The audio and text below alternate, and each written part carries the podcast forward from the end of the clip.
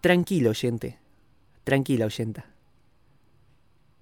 No se te apagó la cámara. No te funciona mal YouTube. Somos nosotros que hemos tomado una decisión estética de irrumpir en este espacio em, con esto. Es molestar un poco, Nacho, ¿no? ¿Creí? Sí, sí, sí, sí, me parece. O sea, es como generarle un pequeño sustito a la gente y después, de repente, se hace la luz.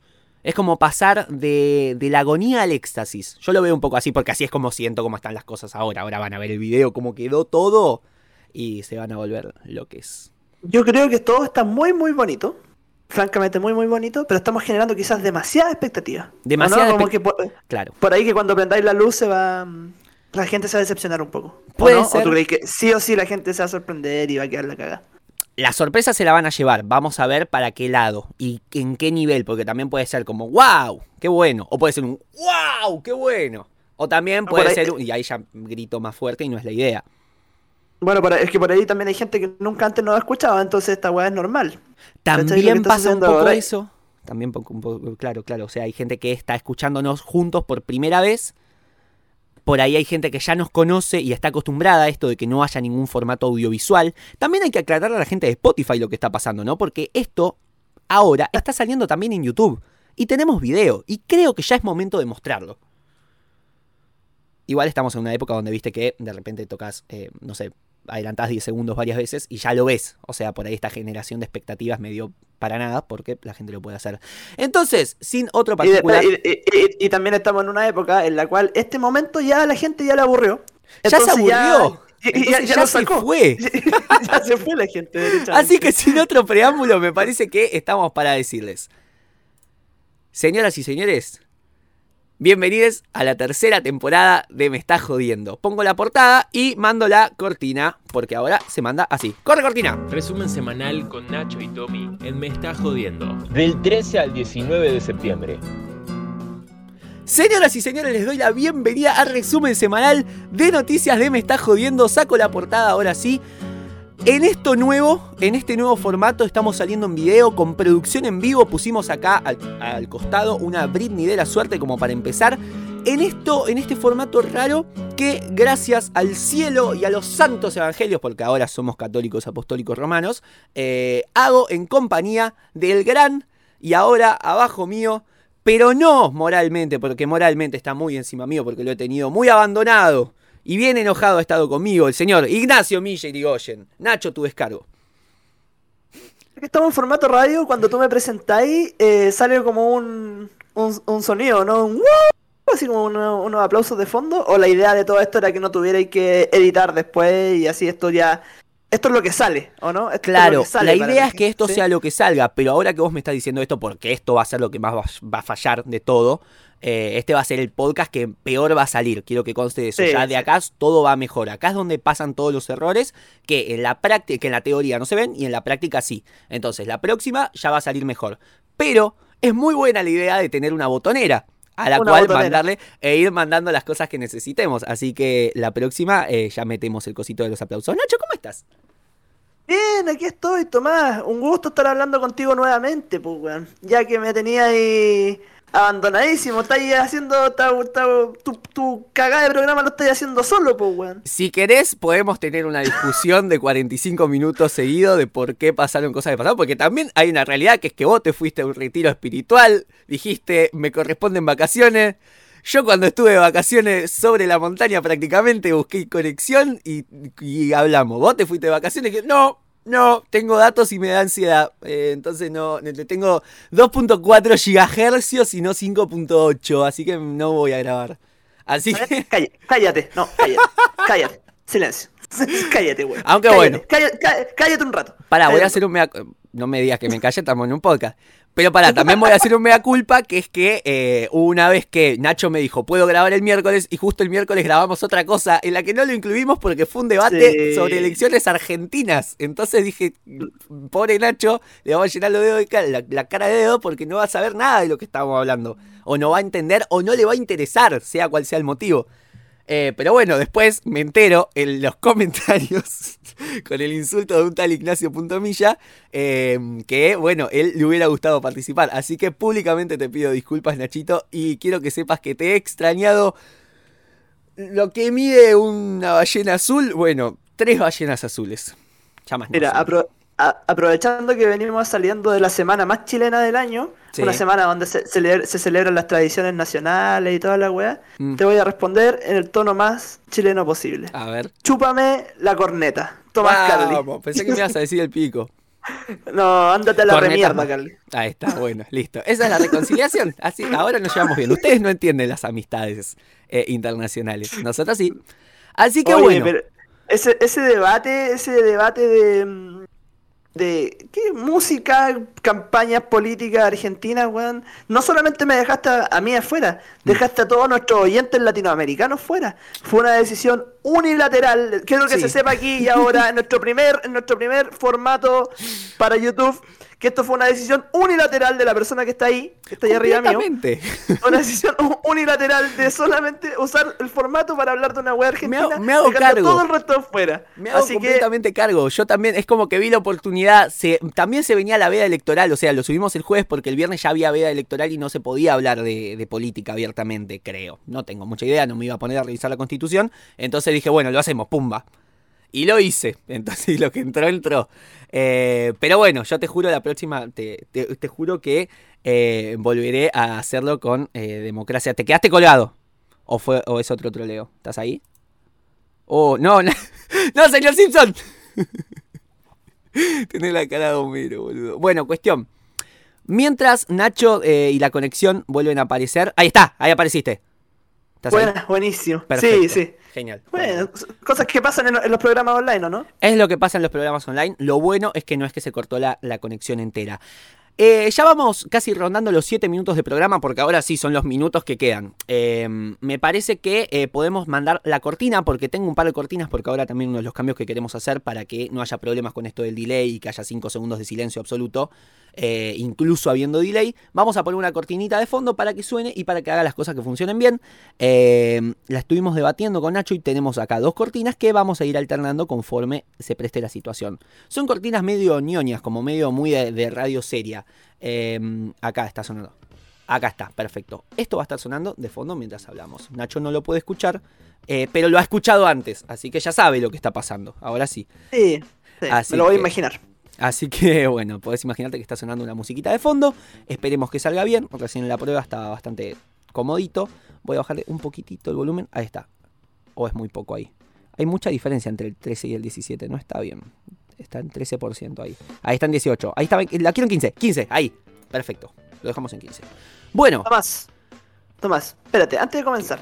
Dígame. Estamos co- considerando la forma pésima en la que terminó la segunda temporada de este podcast. creo, creo que, creo que hay que hacer eh, una, una pequeña explicación para que todo este inicio de, de tercera temporada, yo me imagino que hay gente que está llegando a nosotros por primera vez, Sí. gracias a este bonito formato que tenemos acá y gracias a la Britney de la suerte que tenemos. Vamos. Todavía no sé manejar muy bien el dedo. Ahí, Sí, sí. Me jodió. ahí. Se siente, Entonces se ya, po, explica, explica, ¿qué, qué, qué- qué estamos haciendo aquí? ¿Qué está pasando? Bueno, esto es un resumen eh, que llamamos resumen semanal un poquito más por folclore tradición, pero eh, bueno, la idea es hacerlo cada dos semanas y empezar a centrarnos un poquitito más también en la cuestión de Instagram. Este, los cambios fundamentales que vamos a tener en esta nueva temporada son, bueno, además del cambio notorio de imagen, eh, que también se va a ver manifestado en nuestro Instagram, nos pueden seguir en Me Está Jodiendo Podcast, todo junto y en minúscula. Eh, también vamos a estar eh, centrándonos un poquito más en el Instagram y en tratar de, bueno, subir noticias diariamente o periódicamente sobre las cosas de la coyuntura musical, por supuesto. Eh, nos vamos a centrar en subir así notas como si fuésemos un noticiero, un canal periodístico. Eh, obviamente agregándoles nuestra cuota de humor y todas esas, esas boludeces eh, excéntricas que nos caracterizan. Por otro lado, este miércoles en primera instancia se lanzaría el nuevo formato que estuvimos haciendo con Jupe, el muchacho del famoso podcast del debate, parte ¿Quién es 2. Jupe? ¿Qué? ¿Quién es Jupe? ¿Quién chucha es Jupe? ¡Lo conoces! Te pasé su número hace como cinco meses. Pero bueno, cuestión, con esta persona que Nacho al parecer de repente no conoce porque tiene amnesia, este, bueno, estuvimos grabando lado A, lado B, el nuevo, la novedad de esta temporada, que es un formato en el que agarramos un artista del ayer, un artista del hoy, eh, aunque Nacho me haga caritas, Yo sé que te va a gustar. Yo sé, conociéndote, sé que te va a gustar. Eh, bueno, y agarramos, por ejemplo, el primer programa. Podemos adelantarlo. Va a ser este miércoles en primera instancia y van a ser Demoliendo Teles de Charlie García con Andrómeda de Woz. Vamos a comparar los puntos que tienen en común, vamos a analizarlos en su contexto, vamos a hablar un poquito de lo que pasaba en esa época, eh, en ambas canciones, tanto para Charlie como para vos, y vamos a ver qué puntos podemos encontrarles en común. Eh, estaría saliendo en primera instancia este miércoles, pero vamos a ir adelantándolo. Eh, bueno, ahora sí, Nada, Nachos. Ahora sí, no, fuera de toda broma, fuera de toda broma, qué bueno que tenemos gente nueva que está aportando aquí a este bonito espacio y obviamente todo lo nuevo que venga, todo se agradece. Así que mi mayor de los éxitos en la mierda que van a hacer el miércoles y que, que les vaya bien en esa en su wea. Eso, un abrazo grande para ustedes dos. Pareces una exnovia diciendo, ¿sabe qué? Pasala bien, que te vaya, te deseo el mejor de los éxitos. Pero no, yo te, sé... te deseo, te deseo el mejor de Te los salió éxitos así, yéndote a pero yo sé que yo sé que tu intención es buena, así que lo agradezco y bueno, ahora sí, si te parece podemos pasar con esto que ya tenemos un montón de cosas y esto es con producción en vivo, así que también tengo que estar muy atento a esas cosas. Eh, bueno, podemos hablar ahora sí un poquito de las efemérides, porque se me ocurrió que podemos empezar a hablar así.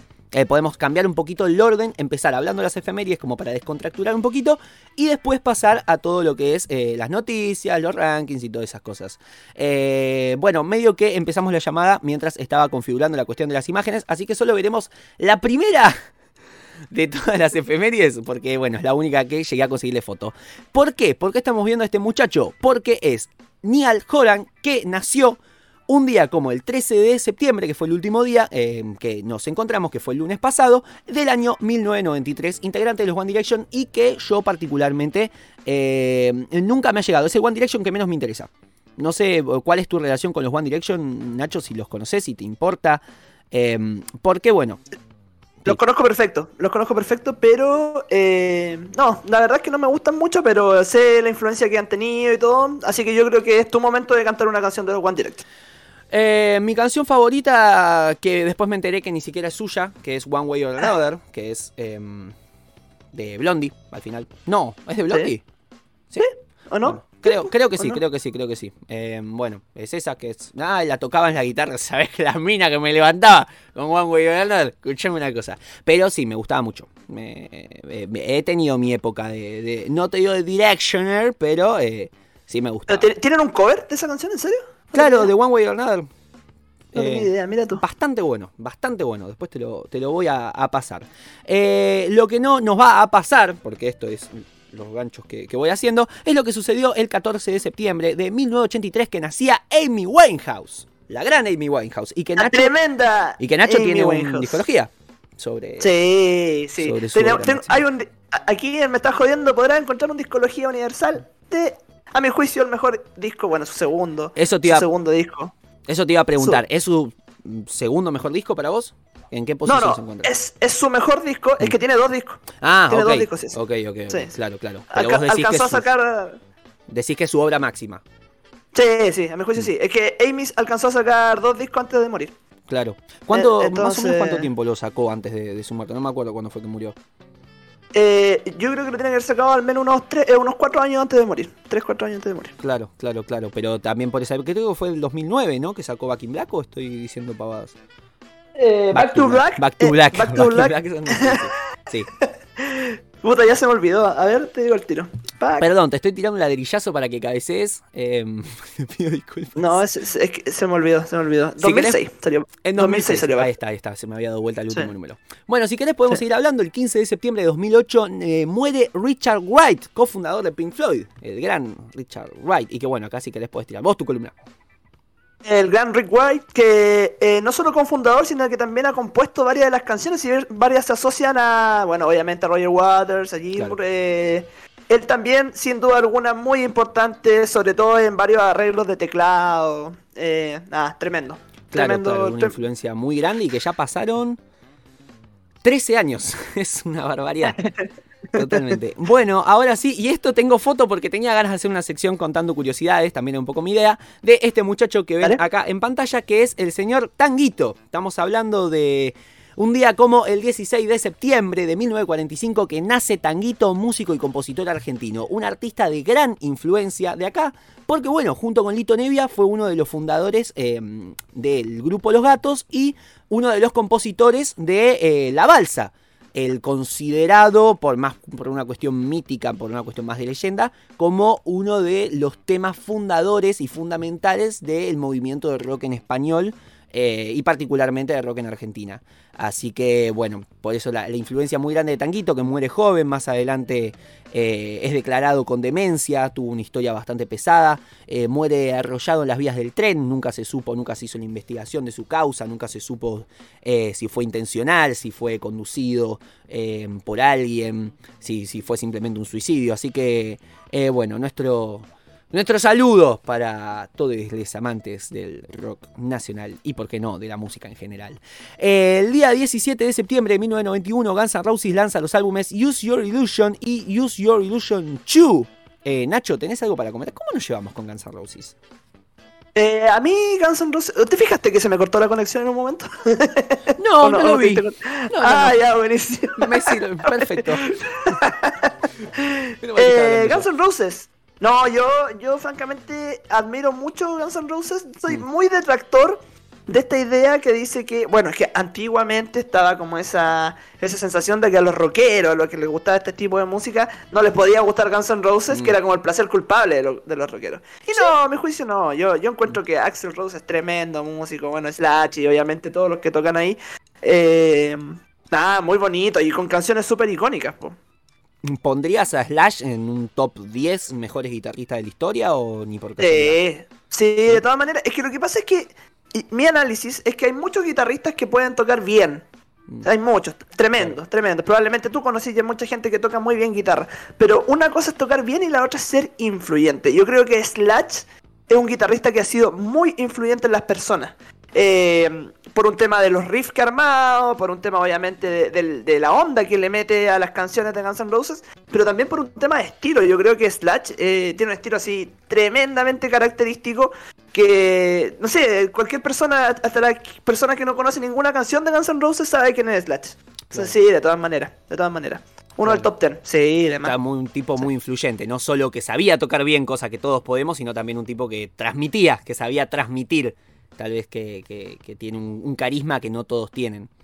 Este, Completamente. Que, sabía, lo estoy matando, que sabe. Este, bueno, a quien, sí deberíamos matar es a Jimi Hendrix, porque ya ha muerto hace, ¿qué fue? En el 70, 18 de septiembre de 1970. Estamos hablando de hace 51 años, haciendo un cálculo así rápido, mal y pronto. Sí, 51 años. 51 años sin el gran Jimi Hendrix, uno de los eh, principales exponentes del Festival de Woodstock, o estoy diciendo cualquier cosa. No, está muy bien. Mm. Y, de hecho, si tú te remontas a esa época, obviamente que te suena de fondo la canción. Bueno, yo pienso, pienso en Jimi Hendrix y pienso en el episodio ese en el que quema su guitarra. Que no sé si fue en el Festival de Woodstock eh, también o... No, no, fue. Fue en, en, Monterrey el año, si no me equivoco, el año 68, puede ser. El Festival de Monterrey. Eh, esa es la que le sale bien, po, porque tú, lo hizo dos veces. ¿Ah, una que le salió mal, sí. Una, que le salió mal y otra que le salió bien. ¿Le salió mal en el sentido de que no se prende de fuego la guitarra o en el sentido de que se prende fuego todo? Se, quemó, se quemó él. pero, pero, la otra, la que le salió bien, está el video en YouTube, de hecho, eh, en Festival de Monterrey. Ya te, confirmo el año por ahí, pero eh, claro, ahí la prende, hace el ritual y después la pesca, la empieza a romper, es una locura. Qué belleza, qué belleza. Y bueno, ya para ir terminando, en el año 1934, un 19 de septiembre, es decir, ayer domingo, nacía el gran Brian Epstein, representante histórico de los Beatles. Eh, bueno, recordemos, un tipo, em, se, dice mucho en el ámbito más em, intelectual y historiador sobre los Beatles, que bueno, este muchacho fue quien mantenía un poquito la unidad y el, el cariño manifiesto del grupo y que una vez que muere en el 67, en el apogeo de toda esta carrera, de toda esta historia de los Beatles, fue que empezó a decaer un poco la, cosa. También este muchacho era quien los unía, quien mantenía un poquito la cosa un poquito más... Eh, se, me fue Nacho. ¿Estás ahí? No, Nacho. Ah, ¿te me fuiste Nacho? ¿Sabes qué creo que te me fuiste? Y eso no estaría bien. Problemas de conexión, avísanos. Bueno, gracias. Está. Bueno, pero cuestión, para seguir eh, charlando un poquito, también se decía, esto, ¿no? Era un muchacho, uno de los primeros representantes, una de las personas más importantes por fuera del ámbito de lo que eran los Beatles, junto con George Martin, por ejemplo. Eh, bueno, cuestión, seguimos acá. Voy a ver si puedo traer a Nacho de vuelta y tal vez le metamos un cortecito a esto porque no sería la idea que de repente se nos vaya Nacho. Así que, bueno, espera. ¿Cómo está esta situación? Ay, ay, ay. ¿Cómo podríamos hacer para pausar? ¡Ay, mira, tengo el botón de pausa! Bueno, listo, lo voy a usar.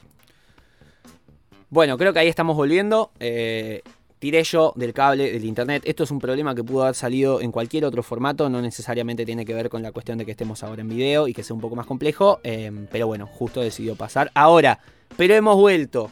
Y volveremos directamente con la sección de las noticias porque vamos 20 minutos de podcast y todavía no empezamos prácticamente.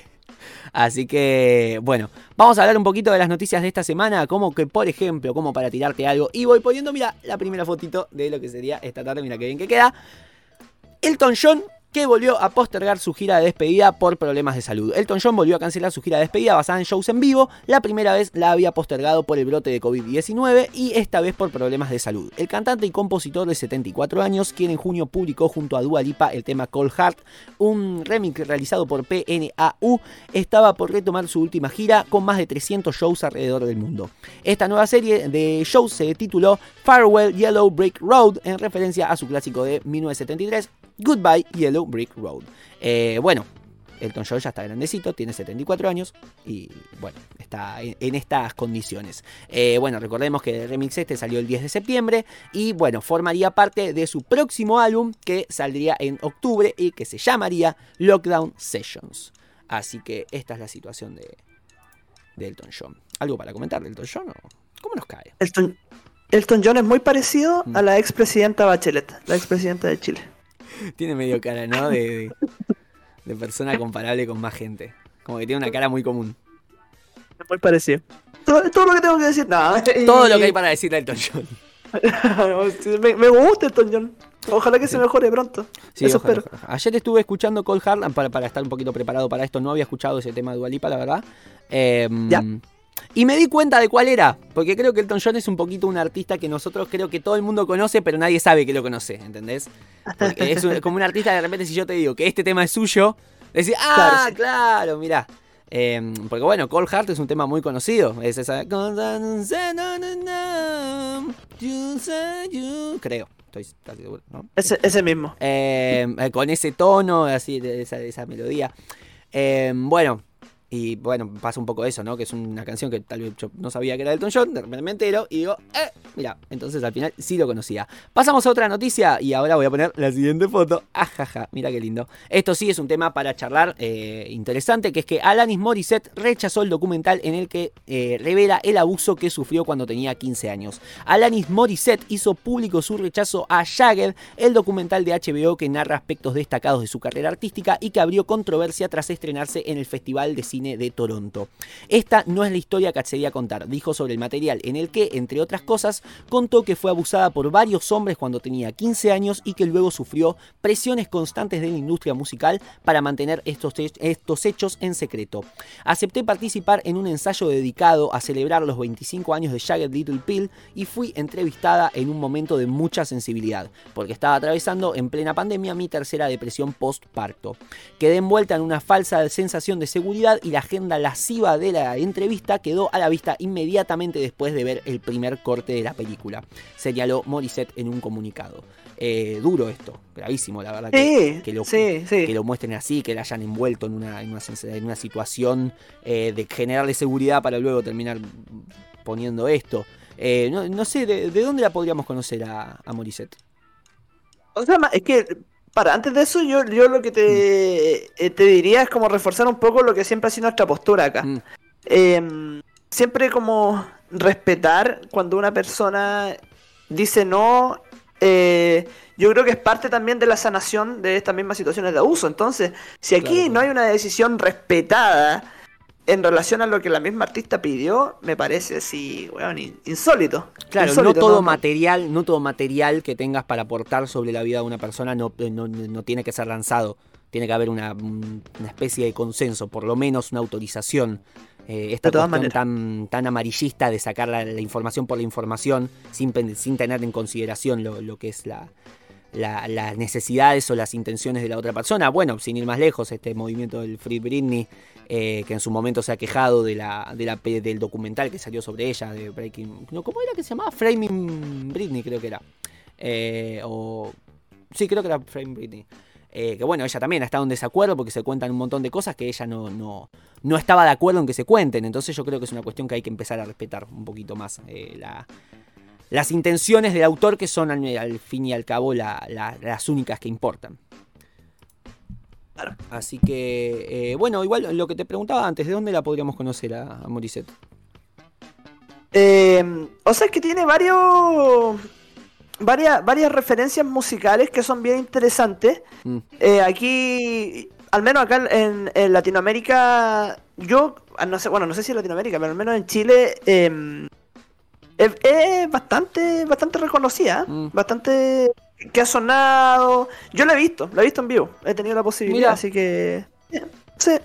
Eh, aquí, aquí en Chile se hacía un festival muy bonito que se llamaba Frontera. mm, Y te- tenían harta música como, bueno, entre art- como que los cabezas de carteles en general eran artistas latinos y si no era más o menos dentro de esta misma onda, así que nada, genial, claro. genial. Claro, claro. Yo por tal vez no la, o sea, no, no la conozco de nombre, pero tal vez puede pasar lo mismo que con Elton John, que me pones un tema y de repente digo, ¡ah!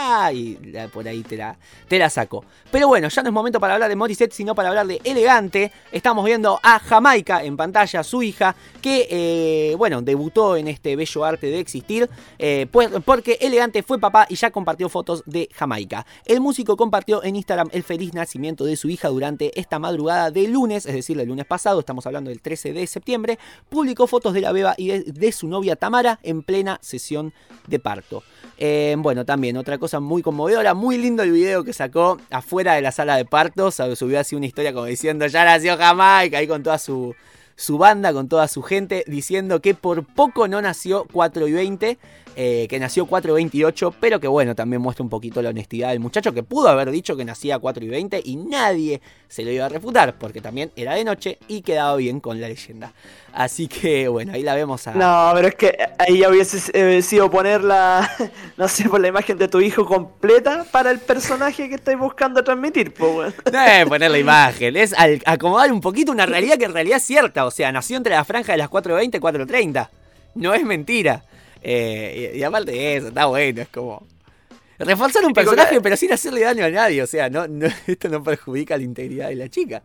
Creo yo. Esto, estos son, estos son las cosas que pasan, weón. El, el día de mañana te apuesto que Jamaica se va a querer cambiar el nombre, va a desconocer esta, esta, esta historia, weón. No le va a gustar la marihuana. Por ahí esto va a ser el, el único registro grabado que quede de, eh, bueno, lo, lo que era el pensamiento antes de decir, eh, no pasa nada, está todo bien, vamos Jamaica. Bueno, y en 20 años usan esto para resolver un juicio entre Jamaica elegante y, y elegante padre. Pero una vez, uno habíamos hablado de esto, ¿o no? En un título había salido elegante y ya decidió el nombre de su hija. ¿eh? Jamaica. Puede ser. ¿O no? Tienes Sí, razón, sí. parece que sí, ¿o no? Es bueno, es lindo que ir viendo el desarrollo de estas cosas. También habla mucho de lo, lo hace tanto que estamos haciendo este formato. También para la gente de YouTube que nos ve por primera vez. Ya estábamos anunciando, hablando de esto cuando iban a ser, antes de que naciera, muchísimo antes. Así que, eh, bueno, ahora sí, pasamos con la siguiente noticia. Vemos acá en pantalla a Creo que ese es David Lebón junto con Pedro Aznar, que es la persona importante de esta noticia, porque Pedro Aznar trabaja en la remasterización del disco debut de Serú Girán. Al igual que lo hizo con la edición especial de los 40 años de La Grasa de las Capitales, segundo disco de la banda, el músico trabaja en la remasterización del homónimo álbum debut de, de la agrupación que integró junto a Charlie García, David Lebón y Oscar Moro. Eh, bueno, también sabemos que este disco Tuvo un debut pésimo en obras sanitarias allá por el 78, porque bueno, recordemos, época, contexto argentino, de dictadura militar, la cosa estaba jodida, se le pedía a los artistas que dijeran cosas eh, un poquito más revolucionarias, que salieran a decir lo que ellos no podían porque estaban siendo brutalmente reprimidos por esta nefasta dictadura, y de repente saltan a decir, eh, tiré a Serú Girán, y no decían, parecía que no decían nada. Entonces, en ese momento, la crítica tanto de los especialistas como del público fue bastante dura. Más adelante se lo empezó a reivindicar y también más adelante parecería, parecía que la, la cosa volvería a estar a cumplir las expectativas de la gente con La Grasa de las Capitales, que es un disco muchísimo más explícito y muchísimo más eh, contestatario a un orden social con el que claramente no se sentían conformes. Eh, así que bueno, estaría saliendo. Yo, fra- yo, francamente, ahí soy de la idea de que eso es lo que han querido creer, weón. Mm. Eh, a mí me parece que La Gracia de las Capitales no, un disco que sea más explícito que el primero. Mm. Me parece que Seru Girán es una banda que ha destacado precisamente por el rollo de la alegoría en contexto de dictadura. Mm. Y que creo que como que sirve como para esto del personaje, decir, no, si, si después con la gracia de las capitales fueron mucho más... ah, ah, es, es casi lo mismo. Puede ser, casi pero, lo mismo. pero si uno ve las cosas así desde un panorama más amplio, vos fíjate, Serú Girán, el primer disco, el, el- el- el disco, la, la canción homónima que es Serú Girán, eh, las primeras letras son esas, Girosafón, eh, Serú Girán, parece que no dice nada, entonces vos fíjate, vas a ver a Charlie para decir, bueno, Charlie, grita lo que quiero gritar yo, habla por mí. Y de repente tira todos estos significantes sin, al parecer, ningún trasfondo, sin ninguna denuncia. Parece que está haciendo arte abstracto en un momento donde lo que se necesita es gritar y putear a los milicos. Eh, bueno,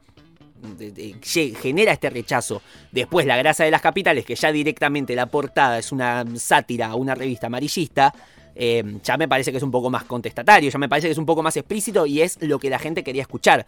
Por eso digo, después puede que haya así un trasfondo en el que la intención iba por otro lado, la letra también, un poquito el hablar de, de nada también es un poco una denuncia.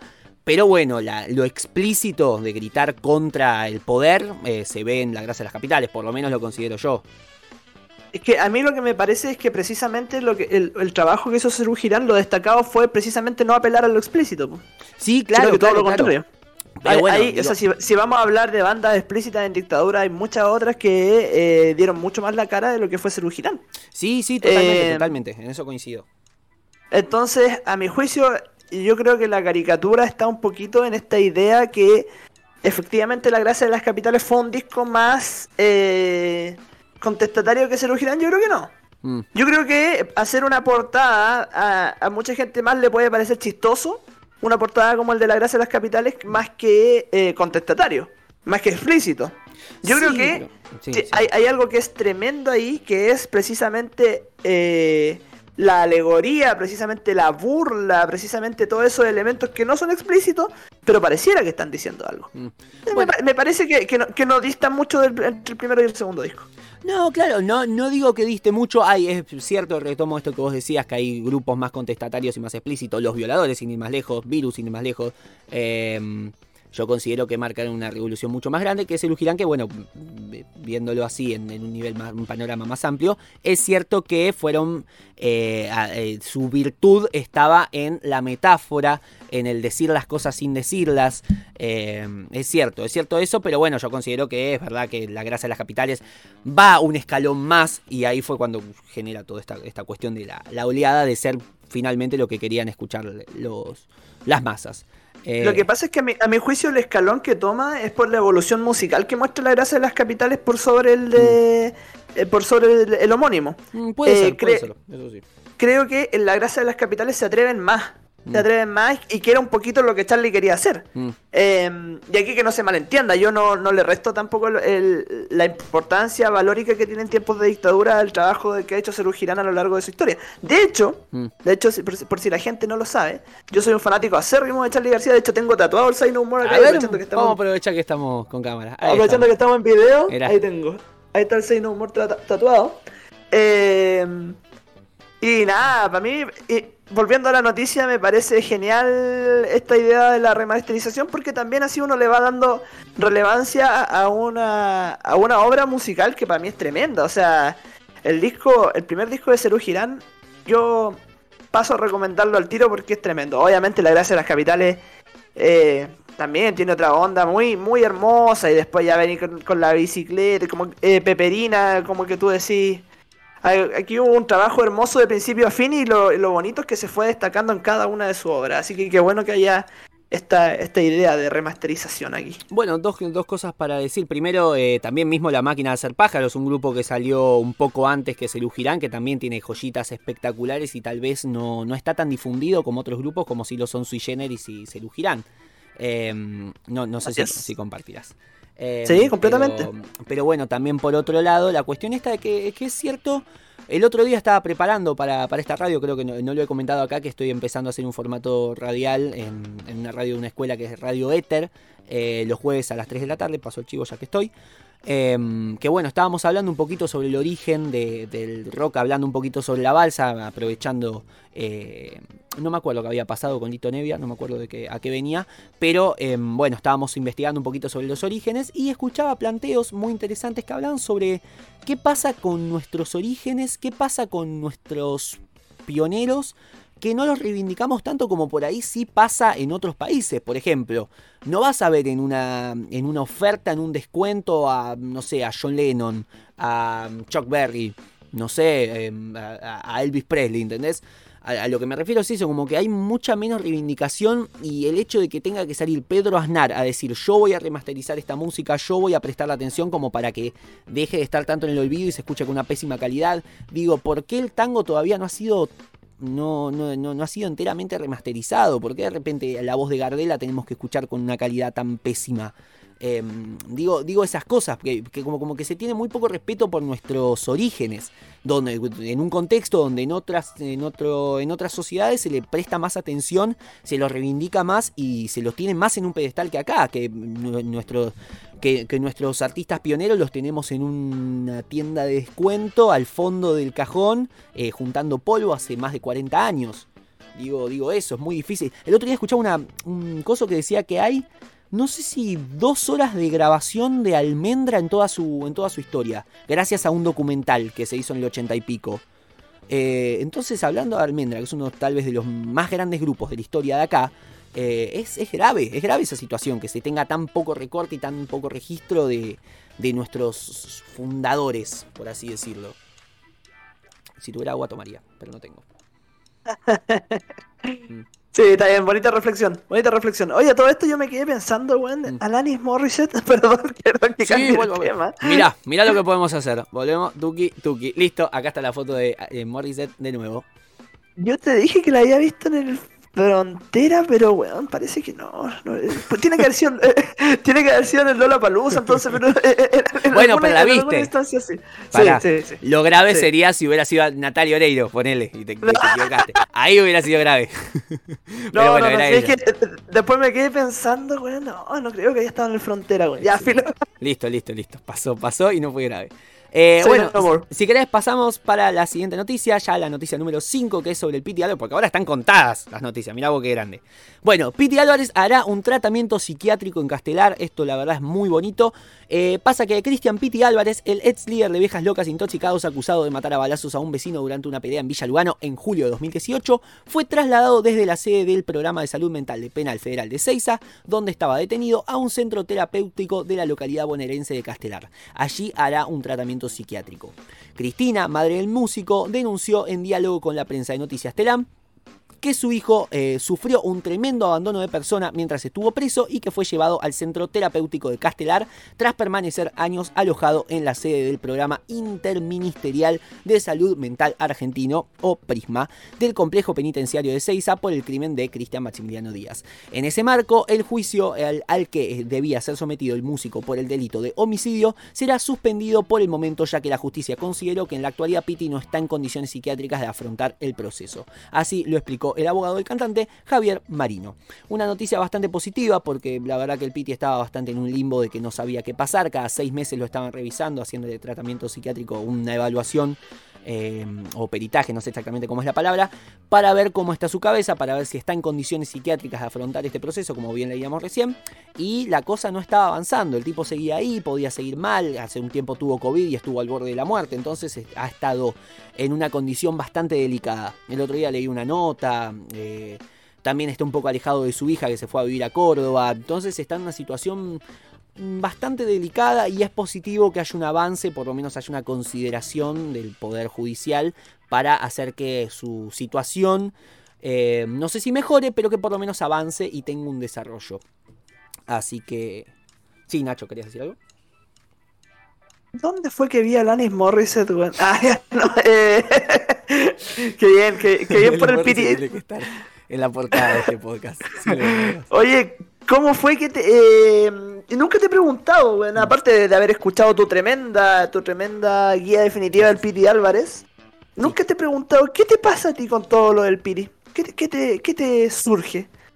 ¿Qué, qué te, qué, qué te sucede con su situación, con lo que haya matado a alguien? ¿Qué te, qué te nace de eso? No, a ver, yo considero, habiendo escuchado muchas partes, habiendo escuchado muchos testimonios, más o menos puedo llegar a la conclusión de que lo del Piti fue un poco combinación de varios factores.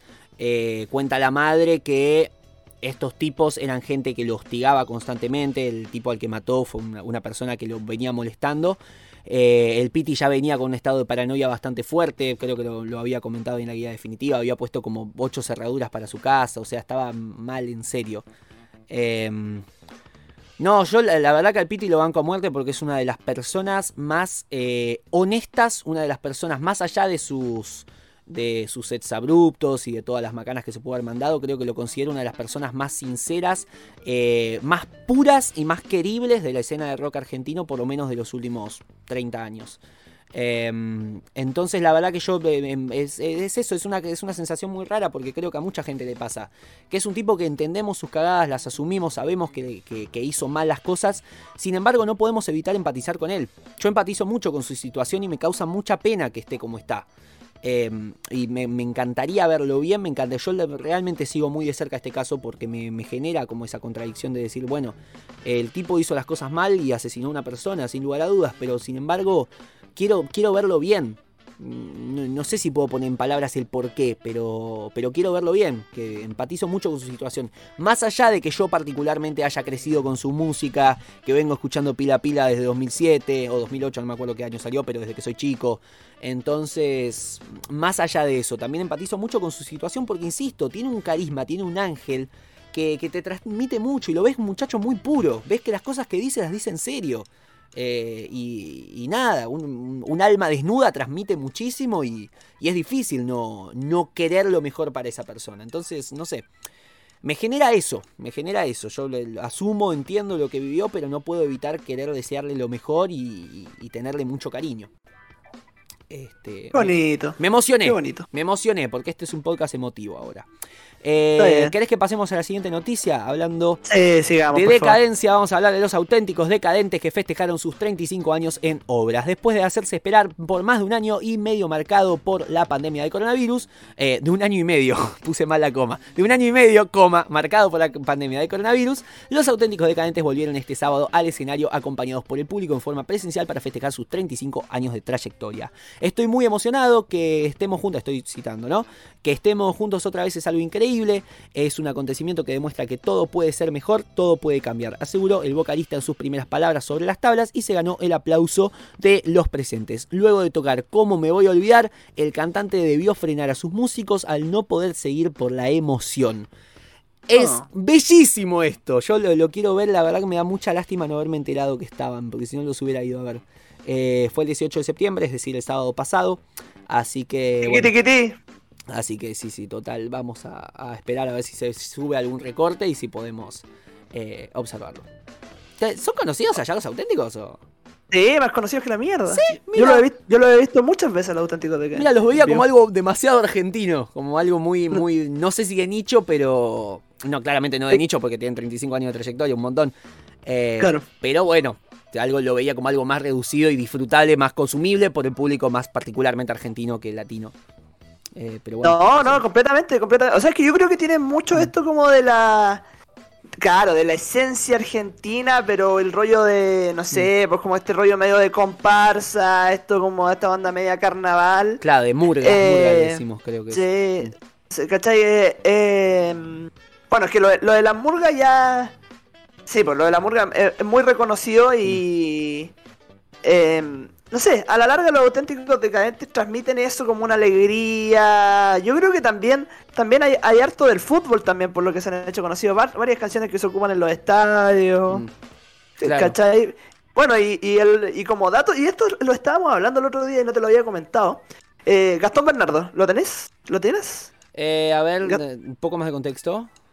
De los auténticos decadentes. Se Ah, llama, claro, sí, sí, eh, sí, sí, sí, sí, sí. Es un, un ru- un rubio, Sí, tiene sí, sí, sí, sí. La cuestión. Está participando en Masterchef Chile. ¡Me jodés! ¿En serio? ¡No! Me estás jodiendo. Mira vos. ¡Qué bien! ¿Y, y cómo le ¿En está yendo? Bien, bien, bien. O sea, Bueno. no, no, sé- no sé, yo no, no, no sigo mucho Masterchef Chile. Trato, trato de seguirlo y todo, pero no. Bueno, está Eh, bien. sé, sé que, sé que cocina bien y que ponte tú, no sé, lo, lo han hecho, lo han hecho cocinar cocina chilena, ponte tú, Sí. onda porotos con rienda. Y Sí. eh, lo ha hecho así como a la pura receta y le han salido increíbles. Qué bien. Entonces, o sea, sí, bueno, bien. te puedo encargar la tarea de tener una actualización semanal de cómo le está yendo a Don ¿A Bernardo. Gastón Bernardo? De, Perfecto. de todas maneras, sí, de todas maneras. Genial, genial. Bueno, ya tenemos esa tarea encargada.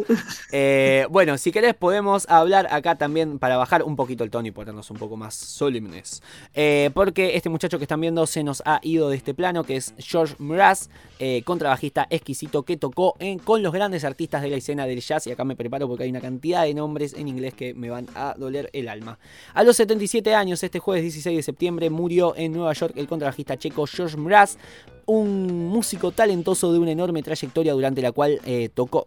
Está muy mal redactado esto. eh, tocó con muchos de los principales referentes de jazz moderno como Dizzy Gillespie, eh, Joe Henderson, Herbie Hancock, Tommy Flanagan y McCoy Tyner. También compartió escenarios y grabaciones con Joe Lovano, Clark Terry, Carmen McRae, Bill Evans, Bill Evans, por fin uno conocido, Oscar Peterson, para, para que por ahí sí había más conocidos, yo no los conozco, pido disculpas. John Abercrombie y la orquesta de Chuck Jones, Mel Lewis, entre otros. La noticia se dio a conocer eh, por su esposa, la pianista Camila Mraz, a través de las redes sociales sin aclarar las razones de su fallecimiento. En los últimos años, Mraz había formado junto con ella y el baterista Anthony Picciotti un trío para hacer música original. Esto no justifica eh, mi sueldo. Por un pelito nada más. Eh, o sea, podría cobrar solamente por leer nombres en inglés. Este, ¿Lo deberíamos conocer a este muchacho? Es que yo soy malo para el jazz, si te soy franco, weón, yo... Mm. El jazz no, no es una música que a mí me aprenda. Pero bueno, Es- lo rec- gente reconozco- es un tipo. Reconozco todo el valor que tiene y toda la Mm. wea, pero no... No, no, yo soy malo para el jazz, te lo digo. no lo conocemos sin la intención de ofender a nadie. No queremos que, que nadie se enoje, simplemente es no son no concuerdan con nuestros consumos. Y tal vez para la semana que viene sí lo hagan. Me voy a encargar de escucharlo. Eh, ¿En serio? bueno, me voy a encargar de escucharlo. Voy a hacer eso. Voy a escuchar un poquito de Mraz y les voy a traer una recomendación si es que considero que la hay. Vamos a hablar un poquito ahora del señor Marilyn Manson, eh, porque rechazaron una de las denuncias de violación contra este hombre. Una de las tantas denuncias de violación contra Marilyn Manson fue desestimada según informó el sitio TMZ. Un juez de California consideró que los hechos no están del todo claros y que no hay suficientes pruebas. Además explicó que en, el- eh, que en caso de que sea verdad, el delito eh, En mayo, Brian Warner, nombre real del músico, fue demandado por una mujer bajo el seudónimo de Jane Doe, quien salió eh, con él en 2011, o eso dijo, y que tiempo después, cuando el vínculo de ellos empezó a empeorar, el cantante la violó y la amenazó de muerte. En la declaración, eh, Doe sostiene que reprimió los recuerdos de ese hecho traumático. El juez desestimó la demanda a ver que la presunta víctima no pudo especificar cómo fue eh, que reprimió su memoria o por qué no habló antes. Ahora el tribunal le dio a la denunciante 20 días, esto también es importantísimo, le dio 20 días a la denunciante para volver a presentar la demanda y abordar las preocupaciones del juez sobre sus recuerdos presuntamente reprimidos y el plazo de, prescri- de- y el plazo de prescripción. Si bien la demanda está desestimada por ahora, Manson también está siendo denunciado por violación por otras tres mujeres. Así que en esa situación se encuentra una de las personas que... A ver, yo recién veía el dato que no me acuerdo cómo se llamaba, pero había trabajado en Game of Thrones, una de las mujeres que lo estaba denunciando. Eh, ¿En serio? sí, sí, sí, sí. No sé a qué viene, pero está ese dato. Eh, bueno, cuestión que, nada. Lo positivo es que eso todavía no está cerrado el caso, tiene la posibilidad de tener. de- tiene 20 días más para eh, eh, tratar de, justificarlo de alguna manera o de extender un poquito la cantidad de, pruebas y todo lo, necesario para que esta cosa avance y que se haga justicia, eh, sea de la forma que sea. Así que bueno, si te parece, vamos a meter primera porque nos quedan creo que cinco noticias, seis, eh, y estamos en los 49 minutos de podcast. Y los títulos. Y los títulos, el ranking, pero no las efemérides. Así que eso, eso es lo positivo. Eh, Igual fue bonito, fue bonito partir hablando de la efeméride. Sí, ¿viste? Está bueno, es una linda forma de romper el hielo y después como que pasamos ya ahí Muy a las noticias más. Cosas, no sé, quise, te, tomé, tomé las riendas y dije, bueno, demos. Ah, para variar, para variar. Está bueno, así que bueno, vamos ahora sí a hablar de Britney Spears. No te aparece una foto de ella en la portada, eh, que estás viendo acá a nuestro costado, porque eh, Britney Spears desactivó su cuenta de Instagram. Señoras, señores, eh, desactivó su cuenta de Instagram el martes pasado, una decisión que no pasó desapercibida para los más de 34 millones de seguidores que la princesa del pop acumulaba en esta red social. Pero Britney Spears calmó las aguas con un sencillo pero contundente trino en su cuenta de Twitter. No se preocupen amigos, solo me estoy tomando un pequeño descanso de las redes sociales para celebrar mi compromiso. Estaré de vuelta pronto. Recordemos que Britney se está comprometiendo y próximamente casando, no sé bien con quién, tampoco me interesa demasiado, si es que a ella le hace bien. Creo que con su entrenador físico. O por ahí estoy diciendo boludeces. Cuestión que nada, está sucediendo eso. Y eh, también creo que la noticia ven- tendría que venir con la mano con cerró temporalmente su Instagram. Es feo que nos hagas sentir a todos que no vamos a ver más a Britney en Instagram porque duele. Entonces eso está pasando. Eh, por otro lado, no sé si querés agregar algo. Yo estoy yendo como a mil como para terminar con las Sí, dale, dale, dale nomás, dale, dale. Así que eh, Póngale, póngale, bueno, póngale. Acá tenemos una fotito de Charlie Watts porque fue su velorio, también un velorio modesto al que no fueron los Rolling Stones. Esto es creo que la noticia más triste de la semana, si no es esa Oh. pegan el palo. El funeral de Charlie Watts fue tan discreto que ni siquiera asistieron sus compañeros de los Rolling Stones. Sin la presencia de Mick Jagger, Keith Richards y Ron Wood, la ceremonia se realizó la semana pasada en Devon, Inglaterra, donde vivía el baterista y tenía una aras- unas aras de caballos de pura sangre. Caballos pura sangre, no de pura sangre. Según publicó el diario británico The Sun, los tres Stones sobrevivientes no pudieron viajar debido a las restricciones sanitarias por la pandemia. Tuvieron que quedarse en Boston, Estados Unidos, donde ensayan para la próxima gira del grupo por ese país, que se llamará No Filter y empezará, como bien sabemos, el 26 de septiembre en la ciudad de St. Louis, estado de Missouri. Que bueno, la semana que viene, o no, claro, la otra, dentro de dos semanas lo estaríamos cubriendo. Em, para hablar un poquito de esto, de esta gira tan importante que va a ser la primera sin Charlie Watts, independientemente de su muerte, porque antes de eso, tampoco en sus 58 años tocando juntos, nunca había faltado a ninguna a ningún compromiso, siempre había estado ahí al borde del cañón, Charlie. Así que, bueno. Ah, qué triste. Sí, pero yo creo que tiene que más que ver con lo discreto. Ta- Estaba buscando que fuese una, una situación discreta, piola, tranqui. Yo creo que por ahí va. Sí, bueno, pero no es una decisión de ellos, no es una decisión de los sí. Stones, es más una decisión por temas protocolares de la pandemia. Así que, eh, bueno, eh, Nacho, yo acá, ¿sabes qué? Recién me di cuenta porque entró mi hermano cuando estábamos pausando y abrió lo que sería este placar, el cajón donde está. Y se ve como toda mi ropa acá atrás, lo cual no queda muy bien estéticamente. Entonces, Es Nacho, que yo no, yo no, yo no estoy mirando la pantalla, weón. Ya te dije hace rato, no, no estoy viendo la foto que pero se está ¿podés viendo ver la- las noticias? ¿Tenés el coso de.? Ah, tengo el drive, sí, sí, tengo el entonces, drive. si podés leer la número 11, así aprovecho yo para ir a cerrar esto. Vale, va. El. Indio Solari Perfecto. revela un concierto inédito. Se trata de una, pre- una presentación de octubre de 1992 realizada en el Centro Municipal de las Exposiciones de la Ciudad de Buenos Aires. Las imágenes retratan un show enérgico de 27 temas y casi dos horas de duración. En la lista de canciones del concierto resaltan clásicos como Fuegos de Octubre, eh, Motor, Motor, Motorcycle, La Bestia Pop, Semen Up, Jijiji, etc. Que no fue parte de los vices como sucedía más tarde en la historia monumental del grupo. Excelente, sí, bueno, acá vemos el, el video, un video que le había llegado, que le llegó a él, que no tenía, le agradeció, mandó un mensaje ahí diciendo gracias a, a quienes me lo hicieron llegar este material que yo no tenía. Eh, bueno, también una noticia bastante, eh, bastante potente, bastante piola de, de los inicios de, de la era donde, Bonito, bonito, bonito. donde recién arrancaban y, y que bueno, que se puede ver bastante lindo. Tiene buena calidad de audio, ¿eh? no es mala. Eh, obviamente no es la mejor, pero lo pueden, lo pueden ver a través de las redes sociales del Indio Solari, sobre todo en YouTube. Se puede disfrutar. Ah, así que bueno. Ya para ir casi que terminando, podemos hablar un poquito de Nati Natalia, que anunció eh, el lanzamiento de su nuevo disco, que se va a llamar Natividad, mi mayor proyecto. 24 de septiembre hay un nuevo nacimiento para el disfrute de los fans. Gracias por ser parte de mi vida, expresó Nati en su cuenta de Instagram. Así que esta ha sido la noticia más corta de la semana. Tenemos que que meter perfectamente- cortinas. ¿Sabes que tenemos que meter cortinas? Eso también quiero hacer. Preparar cortinas nuevas. Nuevas canciones, o sea, como. Recién pensaba. ¿Separadores? Claro, separado. Ahí está, cortinas no, separadores. Por ejemplo, cuando tenemos la sección de títulos, quiero un remix tuyo diciendo títulos, títulos, títulos, títulos, títulos. Así que bueno, cuando tengamos una base de Ah, 10 millones mira. de fans eh, que puedan hacer esas ediciones, que yo no es que no puedo, pero no tengo ganas de hacer, eh, lo haremos. ¿Será tal vez la característica de la temporada 4? Nah, no, va a salir antes. Antes de la temporada 4 vamos a tener cortinas nuevas. Quiero que conste eso. Eh, bueno, ahora sí, vamos a hablar de esto ven una guitarra, una guitarra y una manzana. eh, porque un estudio revela la relación entre los gustos musicales con la comida. Eh, 20 personas escucharon, no, perdón, 800 ca- eh, personas escucharon 20 canciones. A continuación debían clasificar 16 alimentos según cuál es el que más les apetecía y el que menos. Los resultados fueron sorprendentes. A ver, ¿qué sería sorprendente para vos en un resultado así? Por ejemplo, ¿qué come un rockero? ¿Qué come un yacero? ¿Qué come un eh, oyente de música clásica? A ver, yo creo que un, un yacero come algo fome. Algo aburrido. ¿Pero ¿Qué podría ser lo más aburrido? Que un clavo, no sé, bueno, chupar un clavo.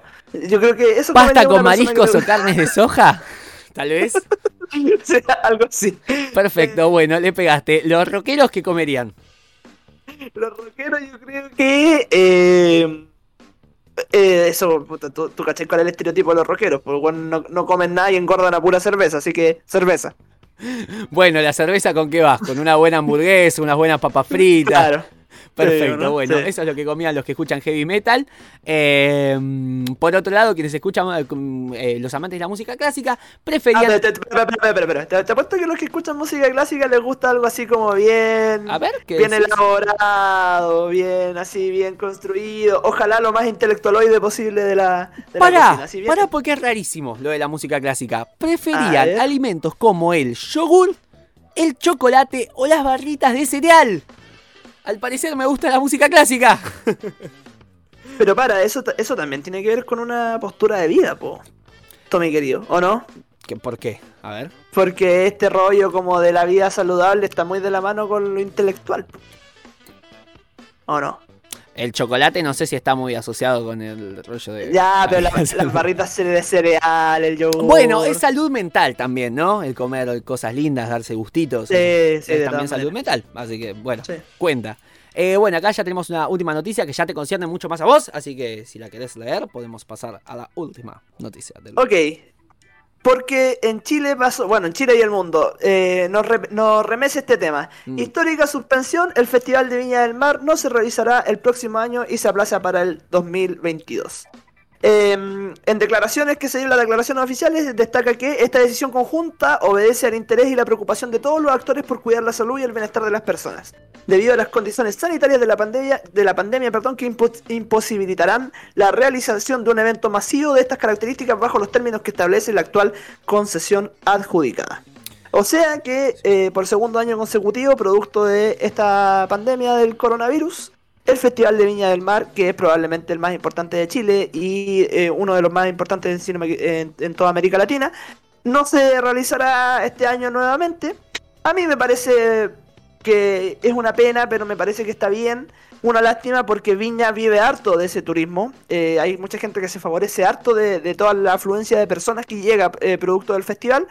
Pero creo que sin duda alguna que las condiciones sanitarias siempre van a estar primero. Mm. Y el Festival de Viña del Mar, eh, no sé, te muestra un estado de alegría, te muestra un estado de que la gente están disfrutando, cantando, pasándolo bien. Y yo me imagino que sería medio irresponsable mostrar eso con normalidad, asumiendo que si es un festival que podríamos llamar latinoamericano, no solo chileno. Sí, sí, sí, completamente. eh, y en Latinoamérica las cosas no están bien, creo que sería un poquito irresponsable de nuestra parte promover ese tipo de conducta. Así que me parece que está bien. Bueno, fuera del aire vos me comentabas que también, además de esta cuestión sanitaria, tal vez no es tan rentable económicamente, por una cuestión de... Sí. tal vez el turismo no está tan Sí, a lo- pleno como para que se llene tanto, y eso tal vez no contraste, con- contraste un poquito con la idea de traer artistas internacionales que exijan cantidades de dinero que tal vez no se pueden afrontar.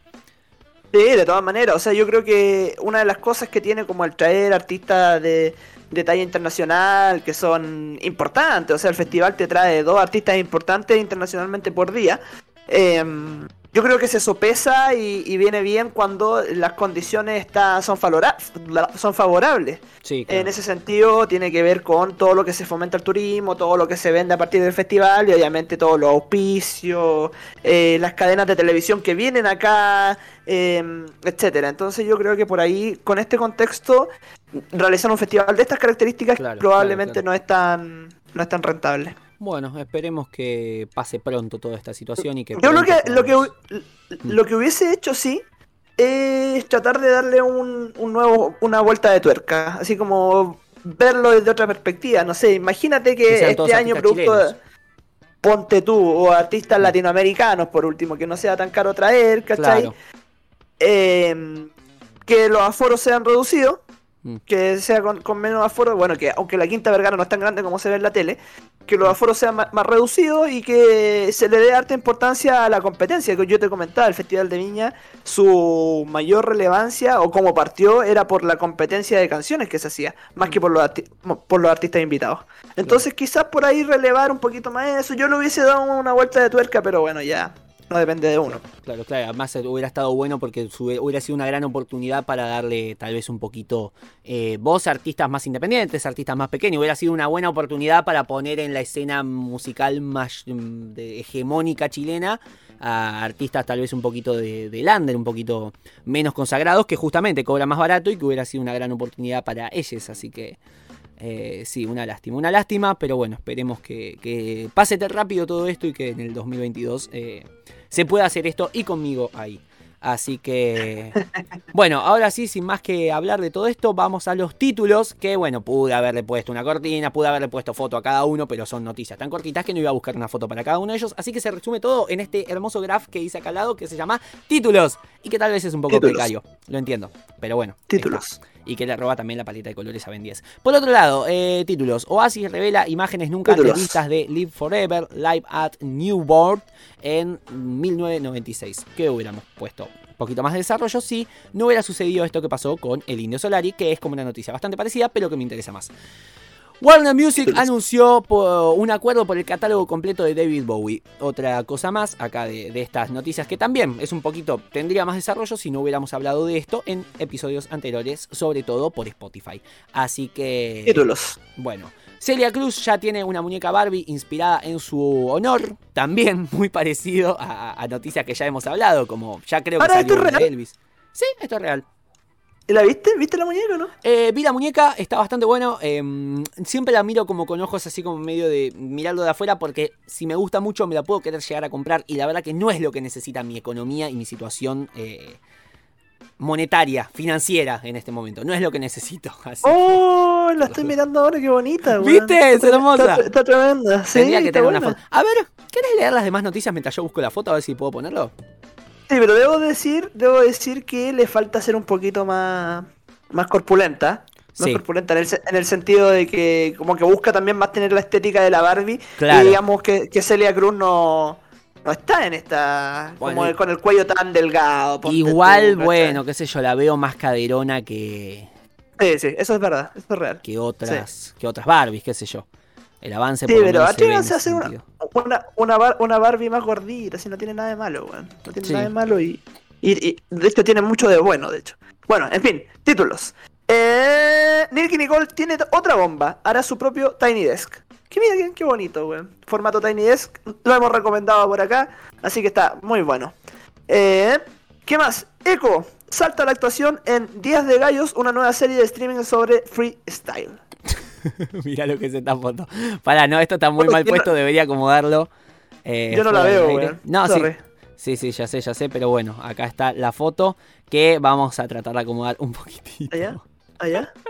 Ahí, de- del otro lado, ese, esa mano, ahí, Ahí, está. Bueno, ahí está la foto. Ahí está la foto, eh, que tal vez también está un poquito descentrada, pero bueno, es eso que nos coma la cámara a nosotros.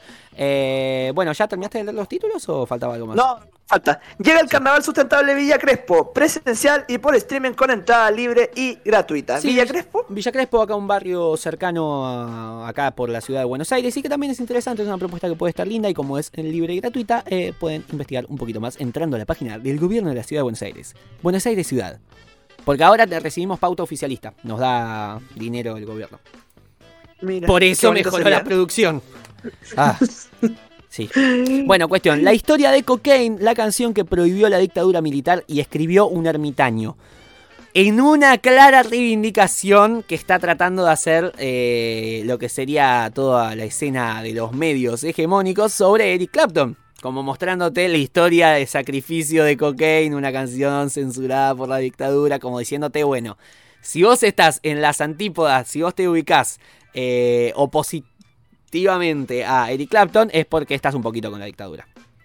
Esa, esa es la línea que a mí me llega. Eso, eso es lo que siento. Así que nada, nada tiene que ver. Antivacuna. Nada tiene que ver que sea antivacuna. Estás del lado de la dictadura porque te gusta lo que vendría siendo la derecha. Te- la derecha te excita, como diría nuestro amigo. Eh, bueno, ahora sí hemos hablado toda la, todos los títulos posibles. Este, mm, bueno, vamos a pasar un poquito con lo que serían los lanzamientos de esta semana. Tenemos acá la cortina. Mirá, mirá lo que es eso. Mirá lo que es eso. Qué no lo. Ahí está, No, sí, hagamos ¿eh? que lo estoy viendo. ¡Oh! Ay, qué No, lindo. ¡Oh!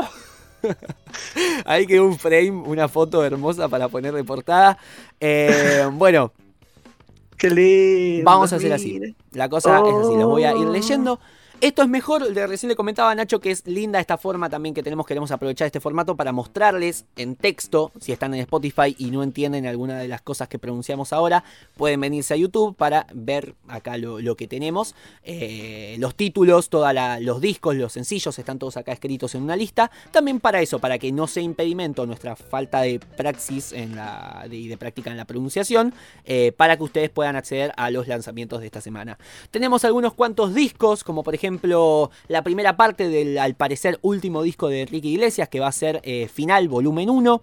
Por otro lado, tenemos un EP de Billy Idol, que es The Roadside. Y finalmente, el tan esperado Montero de Lil Nas X, o X, no sé cómo será. Eh, por otro lado, tenemos algunos sencillos, que no son tantos esta semana. Y los estuve escuchando, la verdad, eh, ahora les digo cuáles me gustaron y cuáles no. Bueno, por un lado tenemos Berlín de Aitana, tenemos Juego de Cheli, su segundo sencillo de, este regreso que está teniendo. Tenemos Ya no vales de Z Tangana con Alice, tema que me gustó. Eh, Tarde de Sebastián Yatra, que no me gustó. Neo Pistea con Duki haciendo Trappist 1, que no me llegó mucho, pero entiendo que es porque no consumo demasiado esa música. Por otro lado, La Funka de Ozuna, que fue la sorpresa de esta semana, me gustó. La Funka 21 tenemos eh, Love for Sale de Lady Gaga con Tony Bennett, toda este, esta, esta cuestión que leíamos hace un tiempo del retiro de Tony Bennett, que ya está en carpeta, pero que bueno, falta un poquito para que salga su, su último disco y ya ahí se termine todo, todo, todo lo que sería su carrera. Después Who's in Your Head de Jonas Brothers, la sesión 44 de Visa Rap con MHD en francés, que también es importante porque entró dentro del top de 200 canciones más reproducidas de Spotify en Francia, fue el primer argentino en hacerlo. Por otro lado tenemos eh, Breakdown de GS Easy con Demi Lovato, tenemos Loco de Tiago PZK y por último, pero no menos importante, Malas Decisiones de Turf, Eh, también tema bonito. Bueno, estos son los lanzamientos de esta semana. Si querés, podemos pasar ahora sí a la portada, a la fase que más me costó hacer. Eh, no saben. ¿La de los rankings? La de los rankings. No saben lo que me costó hacer esto que están viendo acá a mi izquierda. Eh, lo que son los charts. Tenemos Oh. los cinco puestos, los lanzamientos eh, globales en Argentina y en Chile, como hacemos siempre, pero esta vez con las fotitos y queda mucho más bonito. Así Oye, que- antes- Sí. Antes, eh, yo creo que estamos privilegiando este capítulo particularmente mucho a la gente de YouTube. Pues, Así que de alguna manera yo creo que hay que darle algún tipo de regalito a la gente de Spotify, ¿o no? sí. Cántale Sí, una canción, Tommy. Canta- cántale una canción. No, pero tendría que ser algo exclusivo, algo que solo escuchen en YouTube y no en Spotify. O sea, solo escuchan al revés, po. solo escuchan en Spotify y no en YouTube. Claro. Bueno, si querés podemos hacer esto ahora cuando terminamos. El final de YouTube va a venir cortado. Pero en Spotify va a tener un plus. Va a tener algo que acá no, no tienen. Ya Dale. definiremos qué es. Eh, bueno, cuestión. Vamos a hablar un poquito de los rankings de esta semana respecto de la semana anterior. Eh, bueno, tenemos en el Spotify Global Chart, es decir, los 200 temas más escuchados de todo Spotify a nivel global. Tenemos en el quinto puesto, subiendo 14 puestos, Hit Waves de Glass Animals. En el puesto número 4, subiendo 5 puestos, Pepas de Farruko, un tema que esta semana estuve escuchando bastante y que me está empezando a gustar. En el tercer puesto tenemos un tema que eh, nunca me terminó de entrar, que es Bad Habits de Ed Sheeran, subiendo 4 puestos. En el puesto número 2, subiendo dos puestos Industry Baby de Lil Nas X. Eh, también pasó un poquito, para tener en cuenta lo que está pasando con este ranking, que la semana pasada estuvo muy revolucionada la cosa porque Drake sacó un disco. Drake, uno de los artistas más conocidos allá de Estados Unidos. Entonces revolucionó todo el ranking y los, de los cinco puestos creo que tres eran suyos. Em, y ahora que pasó todo el hypeo con su disco, bajaron y bueno, volvieron a estar como estaban antes muchos, muchos discos. Eh, muchos discos, muchos temas. Por otro lado, en el primer puesto, manteniendo, tenemos de todas formas Stay de Justin Bieber con Kid Laroi, con 62.413.082 reproducciones, 3.293.177 menos que la semana pasada, pero aún así se mantiene en el primer puesto. Nacho, ¿querés leer los de Chile? Vamos con Chile entonces, porque en el puesto número 5 subiendo 5 Ley Seca de Jay Cortés con Anuel. En el puesto número 4 manteniéndose John Aguni de Bad Bunny. Puesto número 3, Dímelo Más por eh, Pailita y Marcianeque. Oh, hablamos de Marcianeque la, la, semana pasada. O sea, la última vez que yo estuve aquí le hablé de Marcianeque. Por favor, por favor, escuchadlo. Súper bueno, Marcianeque, está, está re bueno. Eh, puesto número 2, Pepas de Farruko, que a diferencia tuya ya me está aburriendo bastante. Ah, y en el puesto número 1 se mantiene Volví de Aventura con Bad Bunny con 2.088.866 reproducciones, 34.000 eh, 210 menos que la semana pasada. Ese sí, tremendo tema, me encanta. Pepas, yo creo que ya. El tema es que yo no tengo la posibilidad de decir que ya me aburrió porque creo que el sábado la escuché por primera vez. O sea, en ese nivel de desconexión con la actualidad musical estoy. Eh, así pero tú te escucháis todos los lanzamientos de la semana. Yo me los escucho. Esta, esta semana, por ejemplo, me los escuché. Eh, no puedo decir que lo hago siempre porque hay veces que me olvido. Y es importante esto también decirlo porque recuerden que van a encontrar la, una playlist en nuestras historias destacadas o si lo escuchan en las 24 horas posteriores a que salga esto, van a encontrar en nuestras historias de Me Está Jodiendo Podcast en Instagram. Em, con una playlist con los lanzamientos estos de los que estamos hablando. Así tienen la posibilidad de escuchar toda esta música de la que les estamos hablando. Y obviamente también nos pueden seguir en, Instagram también para ver un poquito más de cosas que tenemos efemérides, tenemos eh, noticias, tenemos un montón de cositas nuevas también que vamos a estar trayendo y que va a estar bueno que las vayan atendiendo. Así que bueno, hemos terminado. Te faltó decir los de Argentina. Los de Argentina, tenés razón, perdón. Esa ansiedad por terminar y decir listo, terminó bien, eh, tal vez. Bueno, en el quinto puesto, bajando un puesto, tenemos Como si no importara de Emilia Conducci. En el puesto número 4, subiendo un puesto, tenemos a la gran Pepa de Farruco. En el puesto número 3, bajando un puesto entre nosotros. Gran tema, gran tema, vaya mi respeto. De Tiago PZK y Litkila entre nosotros. En el puesto número 2, bajando también un puesto, tenemos Wow Wow de María Becerra con Becky G. Y en el puesto número 1, que es un estreno y que espero que no dure mucho porque son un montón de nombres complicados, tenemos Turraca Remix de Caleb Dimasi, Echo, Papi Champ, Blunted Bato y Bruno El Sí. Porque por algún momento, por alguna razón, ahora pronuncio bien los nombres. Eh, 3.206.983 reproducciones. No hay comparación con la semana pasada porque la semana pasada no existía esto. ¿Qué querías decirme, Nacho? No, que me pilló como que escucho esa, esa, primera canción, esa canción que está en el primer puesto ahí, como que siento que me pilló la máquina, weón solo conozco a Echo y hasta por ahí nomás, el resto no, no los conozco. Son, ¿De dónde Same. Como dicen los chicos, Same. Este. Bueno, sí, sí, totalmente. Esta es la situación. Así que bueno, ya, ahora sí, hemos terminado. ¡No! La puta madre, nos falta el coso del. Pará. Nos falta el Charlie Billboard, porque también tenemos los cinco temas más. Eh, escuchados, los cinco discos más escuchados de lo que vendría siendo la coyuntura global según la revista Billboard. En el puesto número 5, eh, bajando un puesto, tenemos Falling de Doja Cat. Eh, mentira, Planet Her. Falling es la situación en la que están, me equivoqué, perdón. Eh, Planet Her de Doja Cat. En el puesto número 4, bajando un puesto, tenemos Soul de Olivia Rodrigo. En el puesto número 3, tenemos un estreno que es Senjutsu de Iron Maiden. Miralos luego de tanto tiempo en el tercer puesto a nivel global. En el puesto número 2 tenemos bajando un puesto Donda de Kanye West, que estaría perdiendo el primer lugar, contra el puesto número 1, que es eh, el estreno de el disco de Drake, del que estábamos hablando recién, que es Certified Lover Boy. Y ahora sí, hemos terminado, pero me gustaría añadir una cosa, porque mañana, como saben, eh, y bastante claro lo tendrá la gente que es parte de mi eh, histórica religión, que es el Team Verano, que está empezando la primavera en todo el hemisferio sur. O mañana o el miércoles, nadie sabe cuándo es el tema ese del solsticio, pero eh, mañana, tradicionalmente, 21 de septiembre, se celebra lo que sería el Día de la Primavera. Cuestión que podemos dar por terminada la playlist invernal. Para dar inicio a la playlist primaveral también que coincide con este lanzamiento de la tercera temporada. Vamos a sacar música, vamos a recomendar música y armar una playlist para charlar un poquito de toda esta sensación que nos transmite la música de primavera. Y yo quiero empezar con un tema de eh, rock nacional post 2000 muy bonito y que creo que es la definición de primavera, ya con su primer riff que es eh, Revoloteando de Árbol. Es eh, un tema muy conocido, es un tema que pondría acá si no fuera, si no tuviéramos problemas de copyright. Eh, que bueno, está bastante bueno y que las semanas que vienen, si quieren, hablamos un poquito de este, de este tema. Voy a traerme una columna preparada sobre esto, pero no ahora porque estoy cansado. Nacho, ¿querés agregar algo antes de que nos vayamos al carajo? Voy a agregar algo. Bueno, Voy a agregar algo. voy a poner una foto de Espérame. Britney de nuevo. Nacho, ¿está preparando Espérame. algo? ¿Ves? Esto, esto es lo bueno de que tengamos una cortina de fondo. Que no pasa nada. Con... Espera. Que podemos tomarnos el tiempo que queramos. Ahí está. Foto de Britney para terminar. ¿Escucháis eso? No. Pará, voy a poner pausa a la cortina. Cortame la música. ¿Qué pasa? ¿Qué es? ¿Escucháis eso?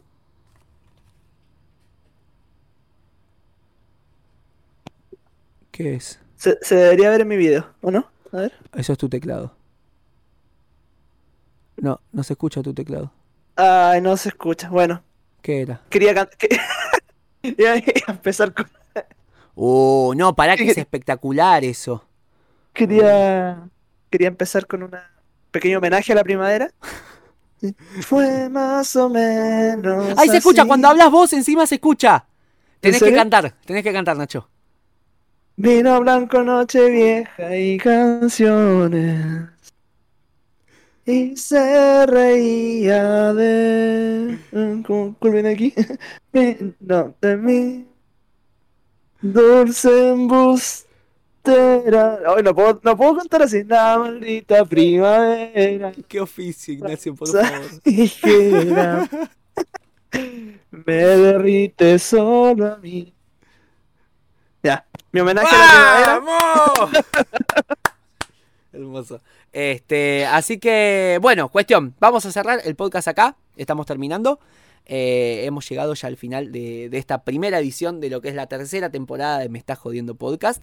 Este, primero que nada, gracias a ustedes por haber llegado hasta este final, hasta este hermoso y musical final de el resumen semanal de noticias. Recuerden que nos pueden encontrar en nuestras redes sociales como Me Está Jodiendo Podcast. Ah, para que corté la, la cortina.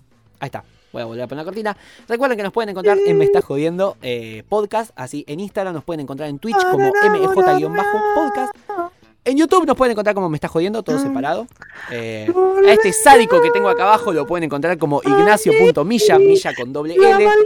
A mí me pueden encontrar como Tommy Carly, Tommy con Y, Carly con Y latina. Gracias a Zoe Vitale, Vitale Zoe en Instagram por diseñar todas estas maravillas y por hacer prácticamente posible este nuevo diseño. La verdad que se ha puesto muchísimo la 10 y que ha hecho muy posible todo esto. Este homenaje de Nacho va para vos. eh, Soso, Para así que- enamorarme más de una hora pasa ligera la maldita primavera. Va a ser muy duro esto. Va a ser muy duro. eh, pero bueno, entiendo que yo también he contribuido a, a generar este monstruo. Así que, bueno, pido disculpas a la, a la audiencia. Eh, también gracias a Guido Benagui, nuestro locutor. Yo solo quería hablar de música, solo quería hablar de música y tú me haces hacer estas cosas. Yo vine acá para difundir. Para difundir a, a Violeta Parra. ¡Ay, no! ¡Saqué todo! ¡Pará! Que moví. el- Pará. Saqué. Oye, de hecho, hablando, de Violeta Parra, güey, mi Sí. recomendación de hoy día era Violeta Parra y no, te- no teníamos, no tuvimos recomendaciones. ¿Qué pasó? razón, perdón. ¿Querés recomendar algo yo? Porque asume, como que ya asumo que no, no venimos prácticamente sin preparación acá. ¿Querés recomendar algo? Todo tuyo. Sí, la semana pasada fue la semana de la chilenidad. Ah, no, eh, fue el De la 18 de septiembre, que Sí. son, son las fiestas patrias, las fiestas patrias en Chile. Mm. Y eh, se pasa muy bien, se disfruta harto. Y quería recomendar el que a mi juicio es el mejor disco de la historia de Chile, Mm. que se llama Las últimas composiciones de la gran, de la tremenda Violeta Parra. Hecho el año 1966. Eh, es bonito porque se llama Las últimas composiciones, es un disco que sacó ella con ese nombre, no un compilatorio, sino que es eh, su último disco. Eh, antes de suicidarse, es como fue como una, una premonición. tiene canciones hermosas, entre ellas, no sé, temas icónicos como Gracias a la Vida, Mm. como Volver a los 17, así que nada. Si quieren escuchar buena música chilena de calidad tremenda, hermosa, bonita, las últimas composiciones de Violeta, ¿Cuándo se suicida? la, Violeta? la tremenda. Violeta Parra, no tengo el año exacto, pero este fue el, el último que sacó. Perdón, yo te aprovecho, de- es como que digo, bueno, este muchacho sabe, le voy a preguntar y te tiro cada ladrillazo, te pido disculpas yo también. Eh, No, pero eh, mira, mira, tiene que haber sido el 67. si no ah, me claro, ahí nomás de la- del lanzamiento del disco. Sí, tiene que haber sido al año siguiente. Te lo confirmo al tiro. eh, 67, efectivamente. 5 de febrero del año 67 se suicida la tremenda Violeta Parra. Probablemente la más grande de Chile y una de las más grandes a nivel mundial. Este, bueno, entonces si yo les tengo que recomendar eh, algo, ¿qué les podría recomendar? Ah, les voy a recomendar un documental de Sandro, porque saben que hace poco sacó un, eh, un disco con temas inéditos que tenía ahí todos guardados en su estudio de grabación que tenía en su propia mansión. Y bueno, también al, al- al- compás de todas estas cosas, que también te recomiendo, hay un tema que saca junto con Charlie García y con Pedro Aznar. Ellos no cantan, pero se interpretan y producen, así que es, es lindo de escuchar, que es, creo que se llama Eso que se hace de a dos, se llama el tema, que integra este disco que es eh, Tengo una historia así. Eh, ahora mismo estoy googleando a ver cómo era que se llamaba. Tengo una historia así, acá está. Porque también sacaron un documental de más o menos media hora en la que cuentan cosas sobre este disco. Acá está, perfecto. Tengo una historia así, el documental. Así se llama Sandro, guion, tengo una historia así, guion, el documental. Lo encuentran en el sitio oficial de Sandro en YouTube, que se llama Sandro Sitio Oficial. Esa es mi recomendación, que es muy interesante de ver y tiene muchos datitos eh, inéditos que hacen mejor a la experiencia de escuchar eh, y volver a encontrarse con este gigante de eh, nuestra historia, eh, tanto argentina como latinoamericana, que es el gran eh, gitano, Sandro. Así que bueno, ahora sí, si quieren nos podemos ir despidiendo. Eh, no sé si, si queda algo más para decir. Yo es como que no, no quiero largar. Estoy tan contento que es como que digo, bueno, vamos a seguir hasta mañana. Pero bueno, listo. Si quieren ya podemos dejar acá. Recuerden que encuen- nos encuentran en Instagram, como me está jodiendo podcast, y que encuentran ahí tanto la playlist primaveral que estamos inventando ahora y tanto el compilado de los lanzamientos de esta semana. Así que Oye, pero hay, much- hay muchas canciones que hablan de la primavera. La- eh, pongámosle una restricción a la playlist que ninguna canción puede decir la palabra primavera. ¿Te tinca? perfecto, me encanta. Tiene que ser tono primaveral, no tiene que ser que hablen de la primavera, tiene que ser el tono que vos te transmita eh, solcito con flores. Eso, y un arco iris. Y delfines nadando. Y patitos. Que eso es, el- es la primavera. Delfines, sí. Aunque sea en la calle, eh, delfines nadando. Un GIF mal Vale. puesto. Así que bueno, Vale. ahora sí, gente, si quieren, nos estamos Oye, acá. Otra cosa, otra cosa. Si vamos a salir por YouTube, yo creo que tenemos que mejorar nuestros fondos, weón, ¿o no? Tenemos que mejorar Pon- nuestros fondos. Yo estoy muy en Sí, esa ¿no? de comprarme una nueva cámara, de tratar de mejorar un poquito lo que es la, la situación estética de, de todo, que sea mejor la calidad, que se vean mejor las cosas del fondo. Pero bueno, estamos trabajando en eso y para la próxima. El tuyo sí es lindo. El tuyo es lindo porque tienes una buena iluminación. Eh, Lo mío es un fondo blanco. Tengo que, me falta, si quiero ser youtuber, tengo que ponerle las Bueno, lucecitas culiadas, la sillita hay que hacer eso. mierda, Eso lo tenemos que hacer. Tenemos que comprar. Bueno, con nuestro primer sueldo de, de Me Está Jodiendo Podcast podemos llegar a, a hacer eso. Voy a poner la cortina del final, ¿te parece? Voy a, a poner para cerrar y tener más o menos una guía. Eh, voy a poner acá cortina podcast. Mi- Mira, mi problema, mi problema antes de eso, Sí. que si yo le pongo un fondo así a mi, a mi situación, eh, yo hago clases en este mismo espacio. Imagínate lo que es un, un alumno encontrarse en una clase con un profe que no parece profe, porque yo no parezco tanto profe, y eh, con una silla gamer, una wea, este weón va a creer que se metió en un video de YouTube, weón. No va a creer que está en una clase de, Claro. de esc- escritura argumentativa. Claro, claro, bueno, pero por otro lado, eh, también como que suma a hablar un poquito de tu personalidad, a hablar de vos, ya como que da información de lo que se puede esperar de tu, de la experiencia y la interacción con vos como profesor. Así que Sí, suma. sí.